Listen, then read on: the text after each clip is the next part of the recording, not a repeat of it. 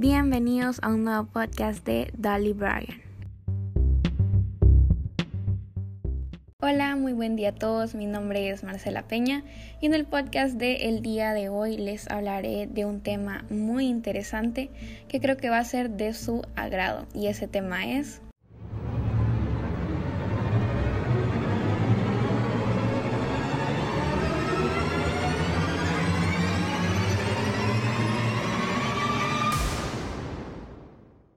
los libros versus películas.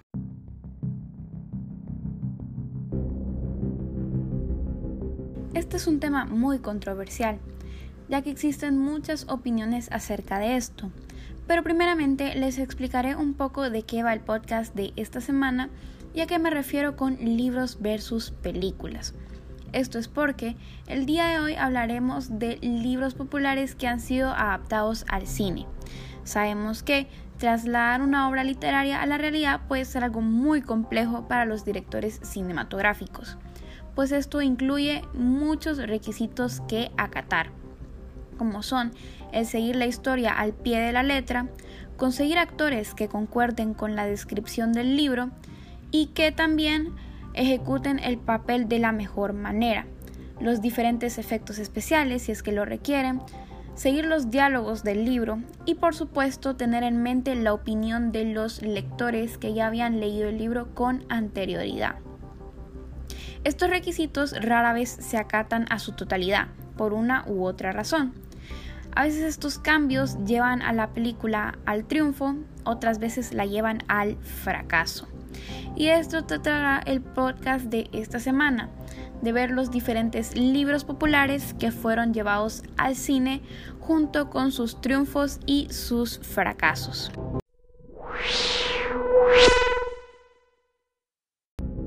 La primera adaptación de la que les voy a hablar el día de hoy es Blade Runner del año 1983. En esta adaptación eh, vemos que es una película futurística que tiene lugar en el 2019. Y en esta película eh, un grupo de replicantes o androides proscritos deambula por la Tierra buscando el sentido de su vida, mientras Rick Deckard los persigue para ejecutarlos la atmósfera apocalíptica, el caos futurista y los conflictos entre hombre y máquina que Ridley Scott creó en Blade Runner hicieron de esta película una obra inaugural del cine de ciencia ficción, pues ubicó el listón a una altura que pocos realizadores han sabido superar. La persecución que emprende Harrison Ford en el papel de Rick Deckard es un descenso a los infiernos labrados por el hombre y confecciona una cinta cargada de símbolos, haciendo todos los honores a Philip K. Dick, autor de la novela que la inspiró. ¿Sueñan los androides con ovejas eléctricas? Solo es uno de los libros de Dick que han llamado la atención de los directores más arriesgados. Paul Verhoeven tomó uno de sus cuentos para ser el Vengador del Futuro y el mismo Steven Spielberg encontró en el abanico de su obra una historia magistral dio origen a una película llamada Sentencia Previa. La película Blade Runner en su momento fue un fracaso en taquilla y solo recibió reconocimiento de 10 años después, cuando el director estrenó su propia versión que eliminaba el final feliz elegido por el estudio. Lo curioso es que algo similar ha ocurrido con la obra de Philip K. Dick. En vida el escritor no obtuvo el reconocimiento que merecía y fue solamente después de su muerte que sus libros empezaron a venderse como bestsellers y como verdaderos pioneros de la lectura cyberpunk.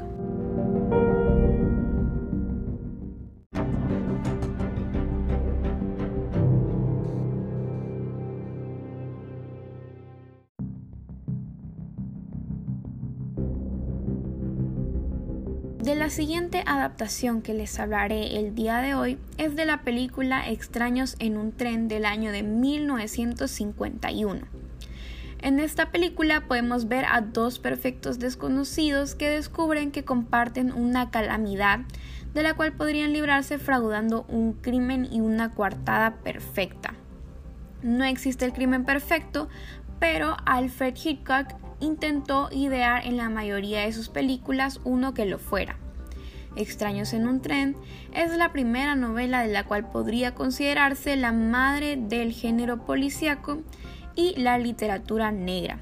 Patricia Highsmith traza en esta historia la ruta de dos hombres oprimidos. El tenista Guy Hines no soporta a su histérica esposa y el excéntrico Bruno Anthony no tiene paz por el dominio omnipresente de su padre. Cuando el uno conoce la historia del otro, surge la idea de intercambiar homicidios.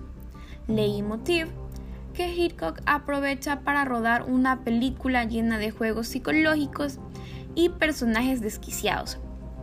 Todos los elementos en esta producción se conjugan para hacer una obra sin cabos sueltos. Del director y la escritora queda poco que decir, y lo mismo ocurre con el guionista Raymond Chandler, afamado autor de novelas policíacas, que imagina escenas cargadas de tensión y muy efectivas a la hora de hacer que los espectadores queden pegados de sus sillas en cuerpo y alma. Otras obras de Patricia Highsmith se han convertido en películas de alto rango, como son El amigo americano y El talentoso señor Ripley. La siguiente adaptación es una bastante conocida y se llama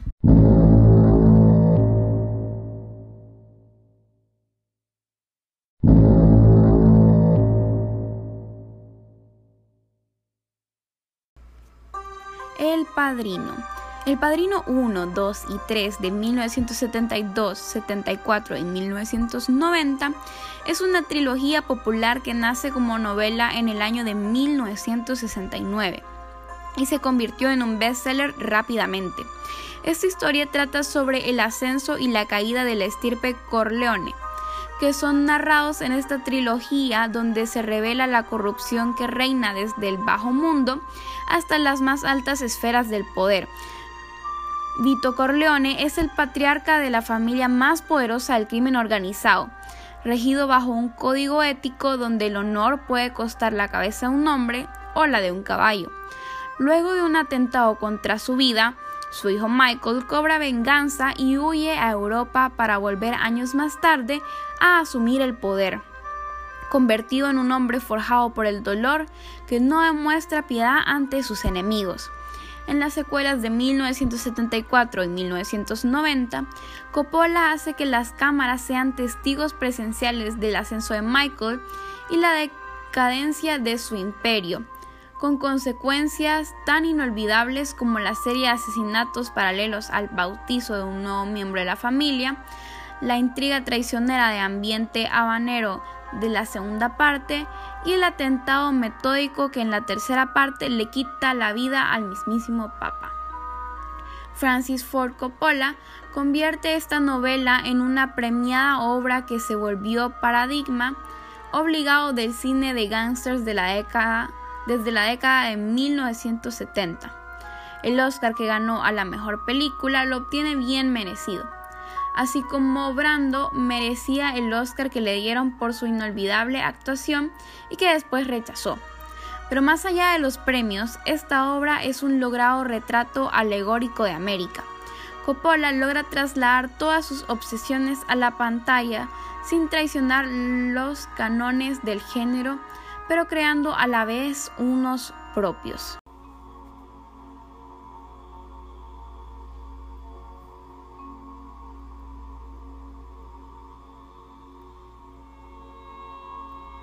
La película Breakfast at Tiffany's de 1961 es otra adaptación bastante popular que esta cuenta la historia de Holly Golightly, quien es aparentemente una aspirante actriz con un comportamiento bastante extravagante, que tiene por costumbre desayunar frente a la joyería Tiffany Company. Y de Paul, quien es un tímido escritor mantenido de una mujer casada. Cuando ambos se convierten en vecinos y se conocen, Holly se enamora de Paul. Sin embargo, ella lo rechaza y se compromete por su dinero con José, un político brasileño millonario. Finalmente, después de que su prometido rompe con ella, Holly acepta el amor de Paul. La película fue recibida positivamente desde un comienzo y en 1961 ganó dos premios Oscar en la categoría Mejor Música y Mejor Canción Original por la famosa canción Moon River, que también ganó en 1962 dos premios Grammy. Y además fue seleccionada como la cuarta canción más memorable en la historia de Hollywood por el American Film Institute en 2004. La película también fue candidata a otros tres premios Oscar, Oscar a la mejor actriz, al mejor guion adaptado y a la mejor dirección de arte.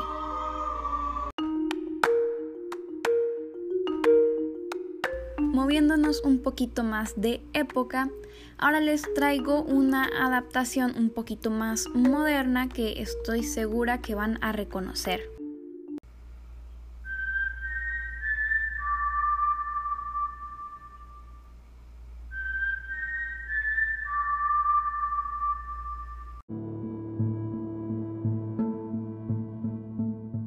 La siguiente adaptación del libro a cine que les traigo son Los Juegos del Hambre. Los Juegos del Hambre es una tetralogía de novelas de ciencia ficción y aventura para jóvenes escrita por Suzanne Collins.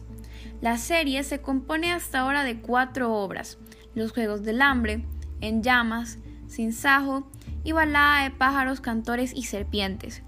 Los dos primeros libros fueron cada uno bestsellers en The New York Times y el tercero encabezó todas las listas de libros más vendidos de Estados Unidos en su lanzamiento. La trilogía Los Juegos del Hambre se lleva a cabo en un periodo de tiempo futuro no identificado después de la destrucción de los países actuales, en un país conocido como Panem. Panem está formado por un rico Capitolio, ubicado en lo que eran las montañas rocosas, y 12, antes 13, distritos lo rodean los distritos más pobres que atienden las necesidades del Capitolio y los más ricos que son los más favorecidos. Como castigo por una rebelión en contra de este último, en la que el Capitolio derrotó a los 12 primeros distritos y destruyó el tercero, cada año un chico y una chica de cada uno de los 12 distritos restantes, entre 12 y 18 años, son seleccionados para el sorteo y obligados a participar en los Juegos del Hambre. Los Juegos son un evento televisado, donde los participantes llamados tributos deben luchar a muerte en un estadio al aire libre llamado la Arena, hasta que solo queda un vencedor. El tributo ganador y su distrito correspondiente recibirán grandes riquezas y alimentos respectivamente. Katniss Everdeen es una chica de 16 años del Distrito 12. Se ofrece como voluntaria para el 74 Juego del Hambre, ocupando el lugar de su hermana menor Primrose. El varón del Distrito 12 seleccionado resulta ser Pita Melark. El estilista, de Katniss la convierte en la chica en llamas, consiguiendo la atención de patrocinadores vitales para sobrevivir en los juegos. Katniss y Pita luchan contra los otros tributos en conjunto, fingiendo que se aman para ganar el favor del público.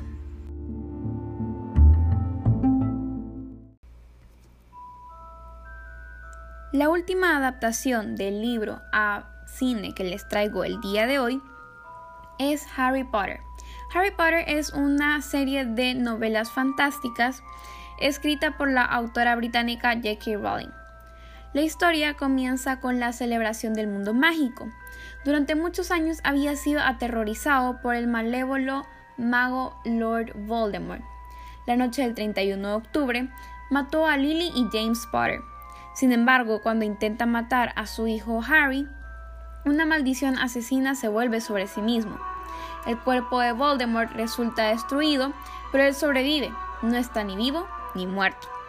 Por su parte, a Harry solo le queda una cicatriz en forma de rayo.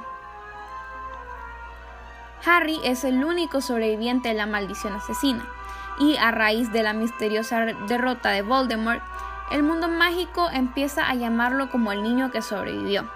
El 1 de noviembre, un semigigante deja a Harry con los únicos parientes que le quedan, sus tíos y un primo malcriado. Ellos intentarán en vano esconder su herencia mágica. Sin embargo, en la víspera de su undécimo cumpleaños, Harry tiene su primer contacto con el mundo mágico cuando recibe una carta del Colegio de Hogwarts de Magia y Hechicería, las cuales eran entregadas por lechuzas. Aunque su tío impide que pueda leerlas, ya en su cumpleaños Harry aparece y le dice a Harry existe un mundo mágico y que otro muggle, puesto que él es un mago y ha sido invitado a asistir al colegio. Desde el lanzamiento de la primera novela, Harry Potter y la Piedra Filosofal en 1997, la serie logró una inmensa popularidad, críticas favorables y éxito comercial a lo largo del mundo. En 1999, la productora de cine Warner Bros.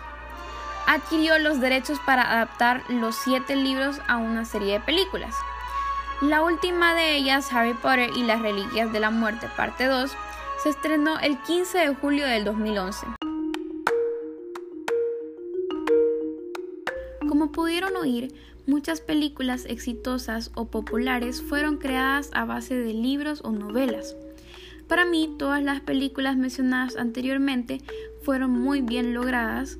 Algunas tenían una que otra inconsistencia en relación a su libro, sin embargo, esos detalles no influenciaron el éxito de estas grandes novelas literarias y cinematográficas. Espero que les haya gustado escuchar algo un poco fuera de lo habitual y nos vemos en el siguiente podcast.